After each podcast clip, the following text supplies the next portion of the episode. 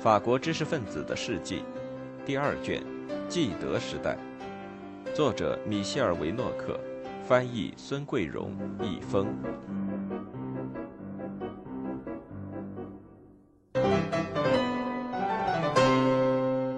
九，德里厄·拉洛谢勒与法西斯主义的诱惑。新法兰西杂志的另外一个合作者皮埃尔·德里厄·拉罗谢勒。也在季德和马尔罗之后不久，于1934年1月到了柏林。不过，他不是为季米特洛夫和他的共同被告来奔波，他只是由贝特朗德·茹夫内尔率领的德法青年谅解委员会的一个代表团的成员。茹夫内尔当时是小报的记者，他是这样描述拉罗谢勒在柏林的短暂逗留期间的形象。德里厄·拉罗谢勒让人想起阿尔弗雷德·维尼时代的年轻的浪漫主义军官，他们怀着无聊的心情谈情说爱，在发生大事以后唉声叹气。德里厄写了很多厚厚的心理分析小说，小说主人公总是一次次的既漫不经心，又多少会遇到些麻烦的在情场上获得成功。但是他实际上只对两件事情真正着迷：战争和法西斯。在柏林，人们看到他迈着懒散的步子，陪着那些狂热的年轻纳粹分子穿过大街小巷。小说家那硕长的身子裹在军装似的笔挺的大翻领大衣里，微笑着。他身边的伙伴摸不清那笑容是讥讽还是同情。回到巴黎以后，德里厄大肆吹捧德国青年的快活热情，这在左派中间激起了愤怒。大家认为他是法西斯分子。他所在的组织共同阵线则要求他辞职。德里厄主要是在1934年3月1日的《新法兰西》杂志上发表了一篇题为《对德国的估量》的文章里阐述自己的观点的。在这篇文章中，他把国家社会主义描写成资本主义的死对头。资本主义微笑着面对法西斯主义的时代已经过去了，如今他只把法西斯主义。看作一支出乎意料的宪兵队伍。今天，资本主义深知自己已经被双重目标击中：首先是他自己内部发展中那种令人难以预料的逆转；接着是这种一天比一天壮大的新生力量的蚕食。法西斯主义利用资本主义的软弱来反对它，而当竞争动力不能再推动它前进时，资本主义就深深地陷入了这种软弱之中。直到一九三四年二月六日，德里厄尚未最后选择法西斯主义。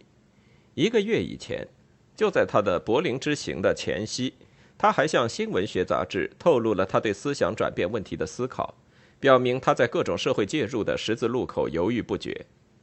他提到自己的时候，分析了他所标榜的发展折中主义。他在一九一零年进入政治学院以后，读了很多乔治·索雷尔和让·饶勒斯的作品。对乔治·瓦卢瓦主持的普鲁东俱乐部手册尤其感兴趣。瓦卢瓦主办这个杂志，是希望建立一个思想团体，把像他这样从法兰西行动出来的人和像爱德华·贝尔特等接近革命工联主义的人组织起来。这种汇合使德里厄预感到，1913年前后某些法西斯主义的因素先于其他地区在法国集中起来。这些青年希望在两个战线上斗争，反对资本主义和议会主义。民族主义与社会主义的结合已经开始酝酿。在德里厄看来，早在大战以前，法国就存在一种知识分子的法西斯主义。他说是战争摧毁了这一切，而他这个老战士则在1925年就相信了国际联盟的资产阶级改良主义。他甚至还受到这种思想的启发，写了一部题为《日内瓦还是莫斯科》的书。其他人则受到共产主义的吸引，选择了马克思主义道路。不过，三十年代初，最让他惊奇的还是战前一些主要思想的回潮。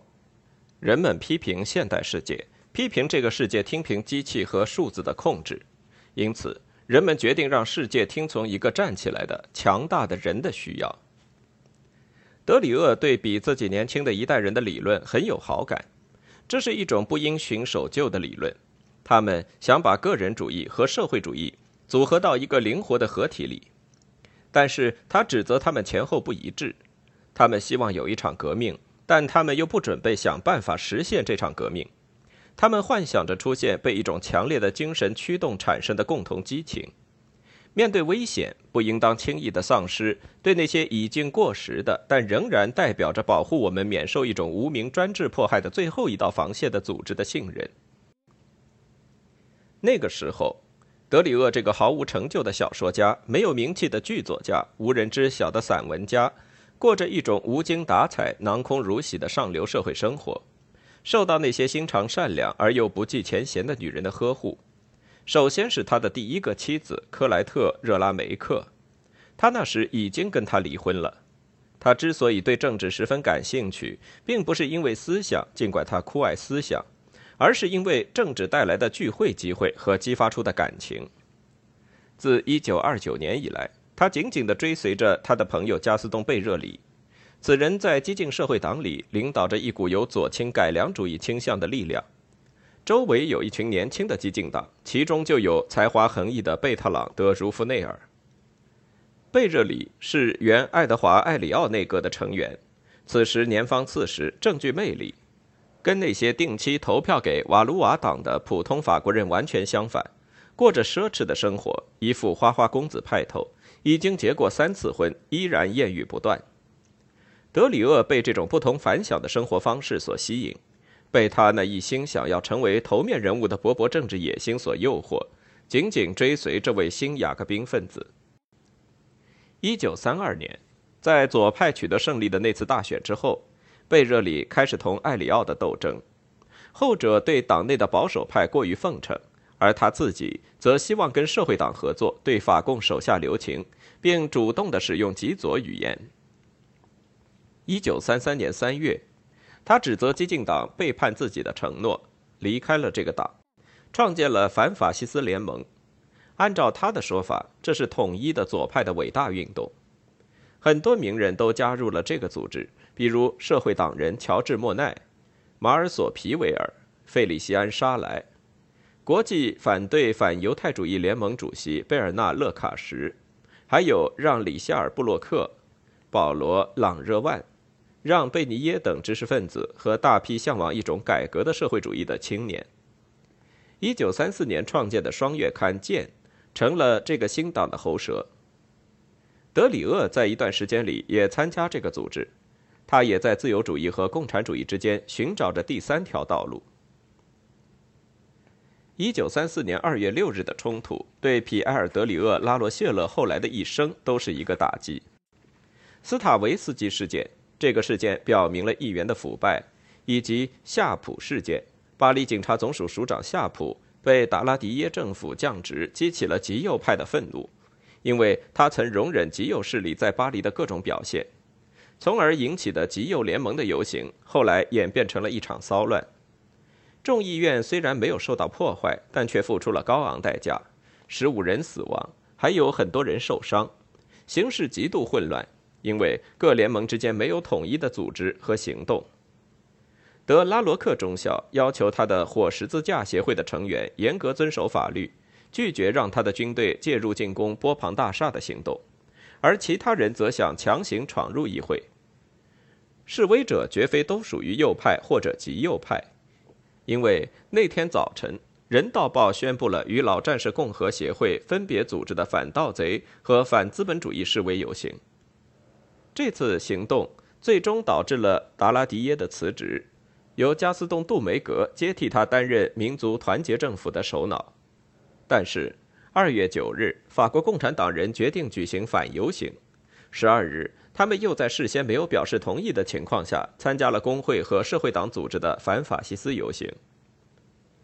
这些悲剧性的日子对德里厄来说确实起了催化剂的作用，他看到了。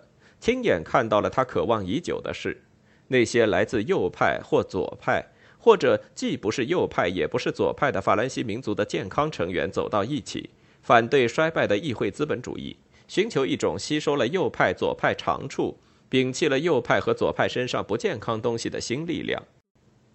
人们乱哄哄地唱着马赛曲和国际歌。我真希望这个时刻能够永远地继续下去。在二月六日以后的那几个星期里，德里厄成了《青年斗争周刊》宣传这种联合的理论家。这个周刊是由被激进党驱逐出来的贝特朗德·茹夫内尔刚刚创办的。青年将是这种联合力量的先锋，他们是唯一敢公开给自己贴上法西斯主义标签的人。三月十一日，他又写道：“现在需要一个第三党，它既是社会党，同时又知道如何成为民族的党。”既是民族党，又知道如何成为社会的党。这个第三党不应当宣传和谐，而是要把和谐强加给大家。他不应当把从右派和左派那里吸收来的因素并列起来，而是应当让右派和左派把他从他们那里吸收来的因素融合在自己体内。但这还不够，为了实现右派和左派的融合，还需要一个高于众人的人，一个领袖。一个领袖，这是他在一九三三年写的一个剧本的题目。剧中描写一个老战士在用武力夺取政权以后，变成一个独裁者的故事。但仅仅这样，他所要传达的信息还不够明确。德里厄又通过一个与这个活动家相对立的反法西斯主义知识分子米歇尔之口来表达自己的思想。很明显，从那一年起，他对议会沼泽派的态度越来越严厉。越来越向往一种专制的制度。在夏勒鲁瓦的喜剧中可以看出，1914年的战争使他至少产生了一种短暂的信心。这个猛然涌现出来的人是什么人呢？是一个领袖，不仅是一个人，而且还是一个领袖。在他1939年发表的另一部自传体小说《吉尔》里，人们看到一个德里厄的影子。那人也为二月六日的事件赞叹不已。如果一个人站出来，并用他的整个生命来起决定作用的话，他就能做他想做的事。他可以把法兰西行动和法共，把青年爱国者和火十字架，以及其他许多人都组织到同一个队伍里。谁能成为这个人呢？成为这个领袖？吉尔从二月七日起就开始寻觅这个人。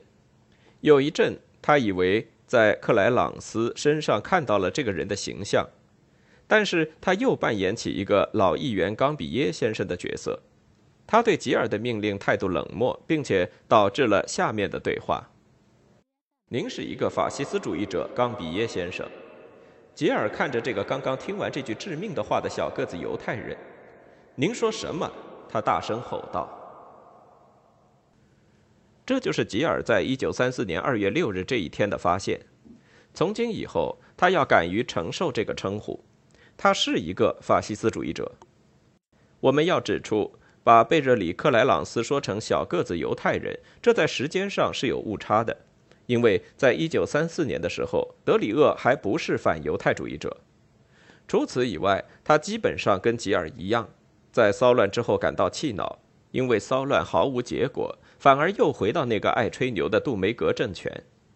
可是人们应当行动起来，正如他在三月十一日的文章里所说的那样，把觉醒了的激进党人、非机关化的工联主义者、法国社会党人、老战士和那些不想受资本主义欺诈蒙骗的民族主义者，都组织到一种力量中来。诚然，贝热里为了抗议对加斯东·杜梅格的正式提名，已于二月二十日辞去了议员的职务。不过，德里厄对他已经失去信心，不再相信他的议会斗争。德里厄呼吁暴力，不如此，人们无法走出法国这个泥潭。五月七日，他对三个月以来法国所发生的事做了总结，始终与资本主义不可分离的右派的无能，法共内部以反抗的多里奥为首的一派和亲苏派之间的分裂。那个时候，德里厄只剩下一个希望。马塞尔·德阿的新社会党与德拉罗克上校的火十字架的联合，我对这两个力量悬殊的运动之间的联合抱有公开的希望。火十字架有人力，新社会党有思想。火十字架可以联合所有资产阶级，所有不愿意受打着民族主义招牌的资本主义蒙蔽的思想健康的资产阶级。新社会党可以联合所有既不相信第二国际或第三国际。不相信无产阶级的优先地位，也不相信共济会的左派。如果我们以为既非右派也非左派，又包容两者的健康因素，这就是法西斯主义的口号，那就错了。所有的组织都使用这个口号，它还将成为未来的戴高乐主义的箴言之一，同时还是精神和新秩序组织中的那些非因循守旧者的一个座右铭。这个口号排除了右派与金钱势力的妥协，和左派的议会与莫斯科主义的这种双重性，既非右派也非左派。这也许还是极端自由主义思想和无政府主义的口号。不过，虽然仅凭这个口号还不足以说明一切，但它至少表明了法西斯主义想跟现有的政治游戏进行必要的决裂的愿望。一九三四年六月初，德里厄竭力在《青年的斗争》杂志上对此进行解释。对我来说，我感到有必要说出自己是法西斯主义者。我觉得自己有一个绝好的理由。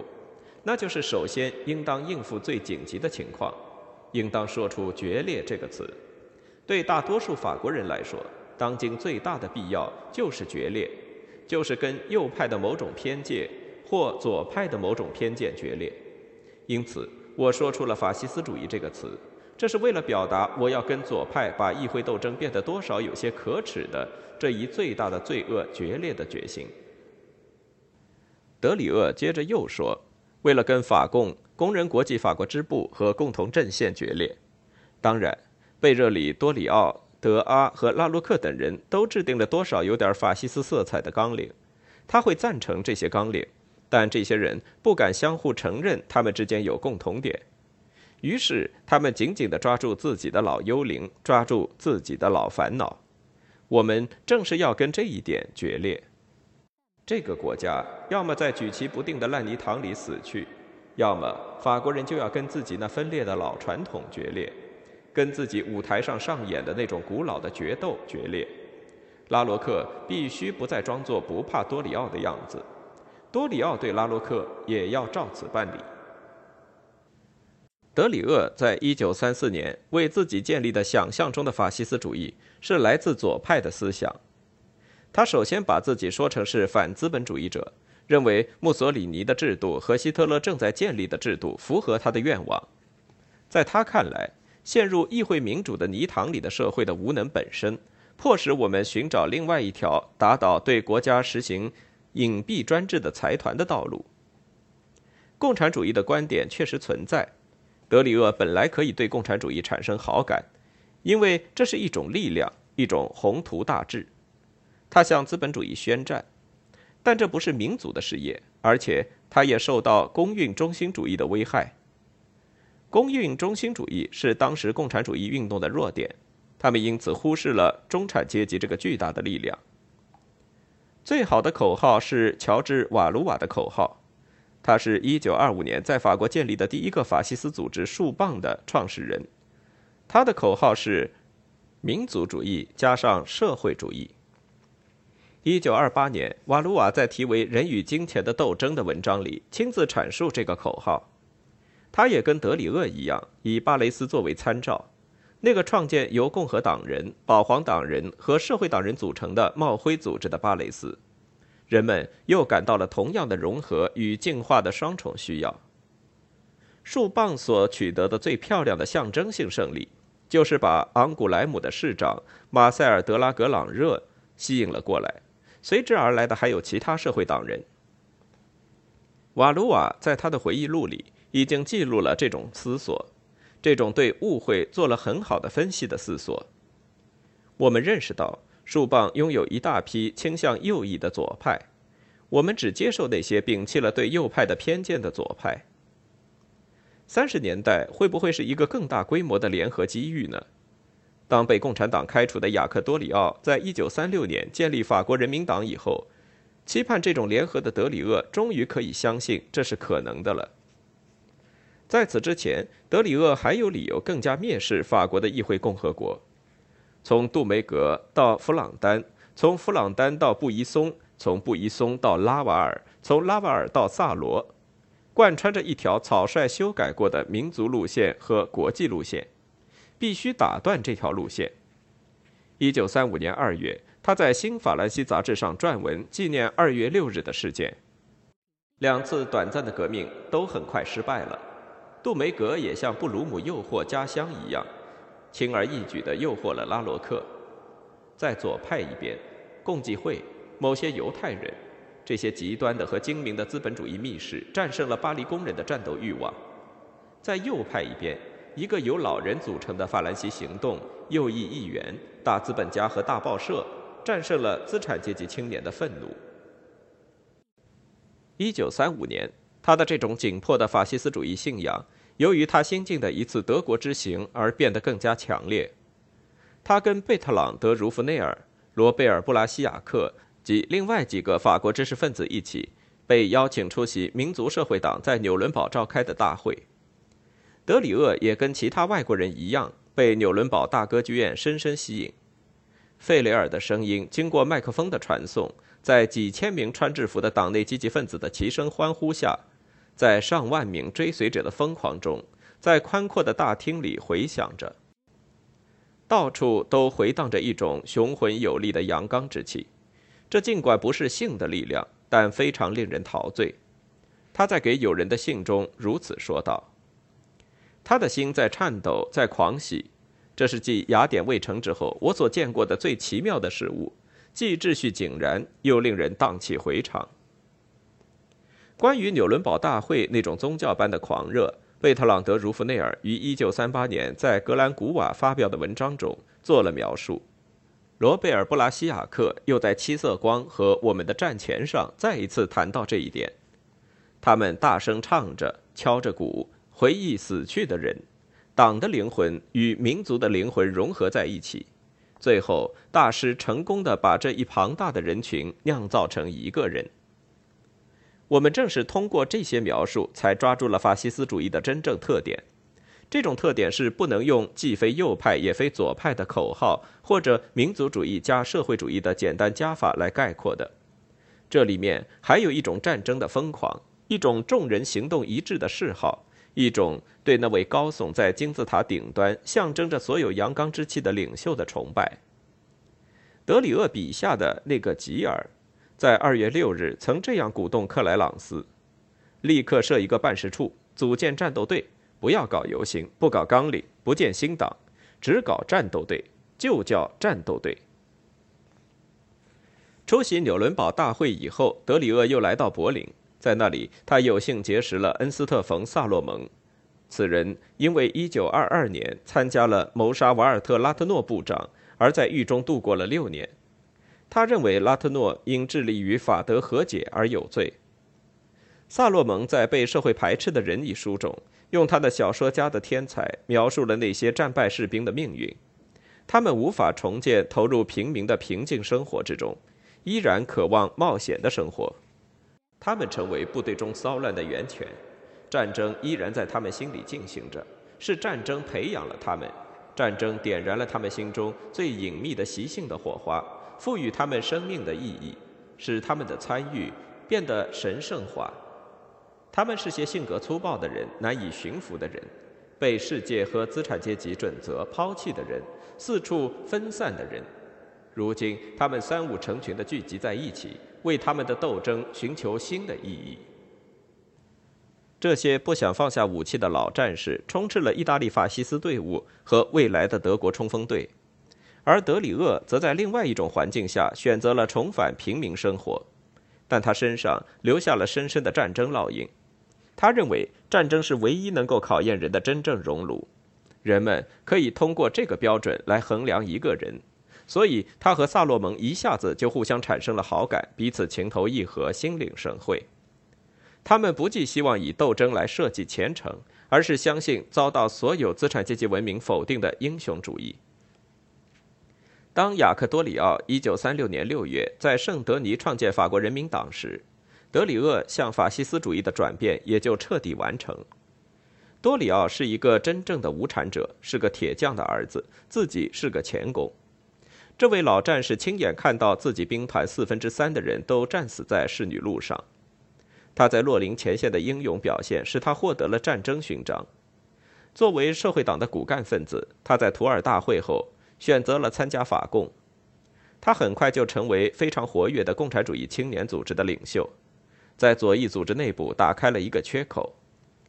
他的勇气因激烈的言论和暴力行动而倍增，从而导致他在1923年因煽动军人抗拒命令而入狱。他是在狱中得知自己在1924年的竞选中当上议员的，在议会里，他为反对里夫战争而斗争。1925年，他又因为在一次罢工中用钝器伤害警察而再一次被捕。他成为左翼组织的一个重要领导人，是政治局委员。是一个骁勇的领袖，不过很难相处，凡事都亲自出马，无所畏惧。他属于那种专横跋扈、为所欲为的人。共产国际不希望这样的人成为一个国家支部的领袖。令他非常气恼的是，1930年，莫里斯多烈士而不是他成了法共的总书记。1931年，他当选为巴黎郊区一个工人堡垒圣德尼镇的镇长。在以后的几年里，他执行了一条接近法国社会党的法国总工会政策。二月六日对他来说也是一个有决定意义的日子。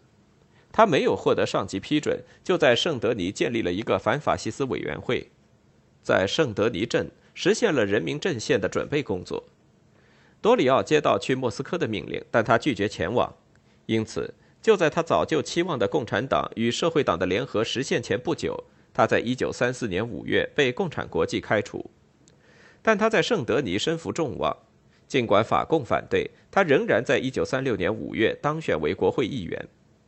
不过，由于多里奥被排除在他所致力实现的共产党与社会党的联合之外，他需要以从右派那里得到的选票来弥补所失去的工人的选票。因此，当人民阵线在大选中获胜以后，他只好创建自己的党——法国人民党。正如人们在意大利看到一个从社会党极左派脱离出来的、由当年的党内积极分子创建的第一个法西斯政党一样，多里奥也深深地吸引着正在寻找人民领袖的知识分子。伟大的雅克不是那些在吸烟室里阅读《法兰西行动报》的资产阶级，他是一个工人领袖，身材魁梧、身强力壮，而且口若悬河，还很年轻。在游行示威中，也跟在战争中一样勇敢。因此，当多里奥的党在1936年6月28日正式成立时，德里厄就来到圣德尼镇政府，聆听他终于找到的这位领袖的讲话。他讲了三个小时，煽起一阵阵的激情。德里厄决定追随他。德里厄的这个选择，也跟将要参加人民党的很多知识分子的选择一样。并不是对一个反动政党的担保，这充分反映了刚刚诞生的各个法西斯主义政党纲领的含糊不清。一九三六年的多里奥真的想建立一个法西斯党吗？他首先想的是要报复，为此他依靠圣德尼的工人阶级。人民阵线呢？他不是扮演了一个挑动者的角色吗？但他同时也是一个受害者。同样追随多里奥的茹夫内尔在大选中当选为吉隆德地区新社会党的候选人。罢工爆发以后，他写了一篇对多里奥充满同情的文章。他在文章中说，他在圣德尼采访时深深被多里奥吸引，自那以后他一直支持他。在他眼里，多里奥代表着一种法国式的社会主义的希望。此外，他还注意到一件很有意义的事。那就是人民党政治局的委员中有亨利·巴尔贝，此人曾在法共领导层里担任重要的职务。对一个资产阶级知识分子来说，去圣德尼就意味着一种入教式的旅行，是在无产阶级的净水里的洗礼。